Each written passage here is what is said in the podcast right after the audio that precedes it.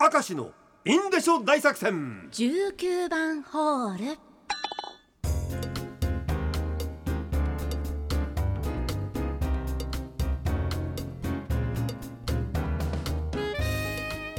19番ホールの時間がやってまいりました、はい。皆さん準備いいですか？大丈夫ですよ。19番ホール希望。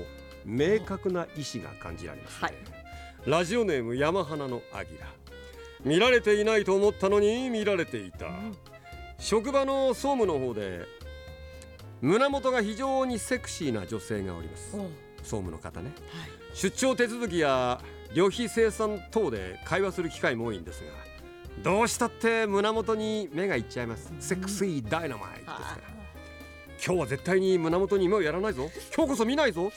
そう決めていても最後にはちらっと目がいってしまいますバレてはいないと思っていたんですがはい。ある時給湯室の横を通った時に聞こえてしまいました。はい。僕の名前ね。何々さんって必ず見てるよね胸。この前もさもう最後に見てたさ話してるのが聞こえました。給湯室の会話怖え怖いですねそんなこと話してるんだ いやこれは話すでしょう。まあでも目線がここに向いてたらわかりますよわかるでしょ女性の方そりゃそうだよねそうですいやらしい目で私を見ないでっていう感じでしょ？そうですね。そんな目で見てくれるなって話ですよ。私を性の対象にしないでみたいな。そこまでは思ってないでしょ。それは。そういうね露骨な言い方はダメですから、うんこれね、えー、ラジオネームホップステップ音ひねっぷいいなホップステップ。いいなもう。リズミカル。ネタいいかここで受けたから それはちょっとかわいそうだな。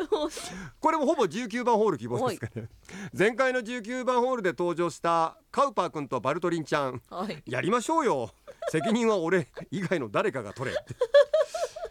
ラジオネームだけにしとけばよかったな。そうですね。まあまあこういうのもあるよ、うんうん、ラジオネームたけじ。ふんどしです。私は室高大に通っていたんですが、はい当時は学生寮の寮のお祭り寮祭の一環で街中で赤粉行列をしておりました。へえ300メートルぐらいある商店街を赤粉姿でみこしを担いだり踊ったりして練り歩くんですね、はい。ふんどしなんてどう締めたらいいのかわからず先輩に教えてもらいながらつけたんですが1年生は締め方が緩いやつが多く、うん。踊っているうちにいろいろはみ出しちゃうんですね。なるほど周りには見物客がたくさんいるのでそういう時は子供の目を覆う親やニコニコ見ているおばちゃんがいましたね。おばちゃん若返っちゃったなんかしてね。ねちょっと嬉しくなっちゃうんでしょうね。今年も室高大の皆さんがポロリやってくれるよ。ちょっと見に行こうかみたいな。それ目当てですか？それ目当て。影のテーマになってるわけ。もしもし亀よ亀さんよなんつね。この音楽で踊るとね。いいですね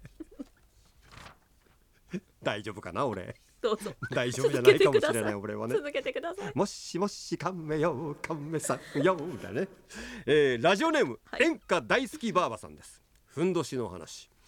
今から53年前の話ですが娘を産む時病院で定時帯を用意してくださいと言われはい。何だろうと思ったら明石さんの言うふんどしでした。うん。白いさらしでできたものです。今どうなんでしょうかね毎回二人の話に笑ってしまいます。かもちゃんはい。あんまり笑っていたら顔にシワが増えるわよ。え困っちゃう、これ妙齢のご婦人いますよね。笑いじわが増えちゃうよみたいなさ、うんでも素敵ですよね笑いじわが。あるのまあもう幸せだっていうことだからうん。それ。これねだから定時体なのかね T 字体なのかって両方あるんだよね。ああの日本語の漢字は甲乙平定の定なら定時体あはい。アルファベットの T なら T 字体な両方通じるんだけど、はいこれはあの定だから定時体と読みましたけどね、はい。これもね両方あるのなかなか日本語って難しい。難しいですね。えー、ラジオネームゴン太郎。ふんどしってクラシックパンツっていう洒落た名前で売ってましたよ。えー、かっこいい。外国の方も買っていくんでしょうか。買っていくんじゃない？クラシックパンツだったら買いたくなりますね。ねえ。さすらいの砂付近ぜー。子供の頃テレビの時代劇でお侍さんが江戸の街中を疾走するシーンを見ました、うん着物の裾から赤いふんどしがちらちら見えていて子供心にドキドキしてしまいました。確か高橋英樹さんの桃太郎侍だったと思います。桃太郎侍。もしもし亀よなんでそこに行くんですか？あれは桃太郎じゃなくて浦島太郎だろ太郎。違いだっちゅうの。いやいや太郎違いどころじゃなくてあれウサギと亀だよな。のろまな亀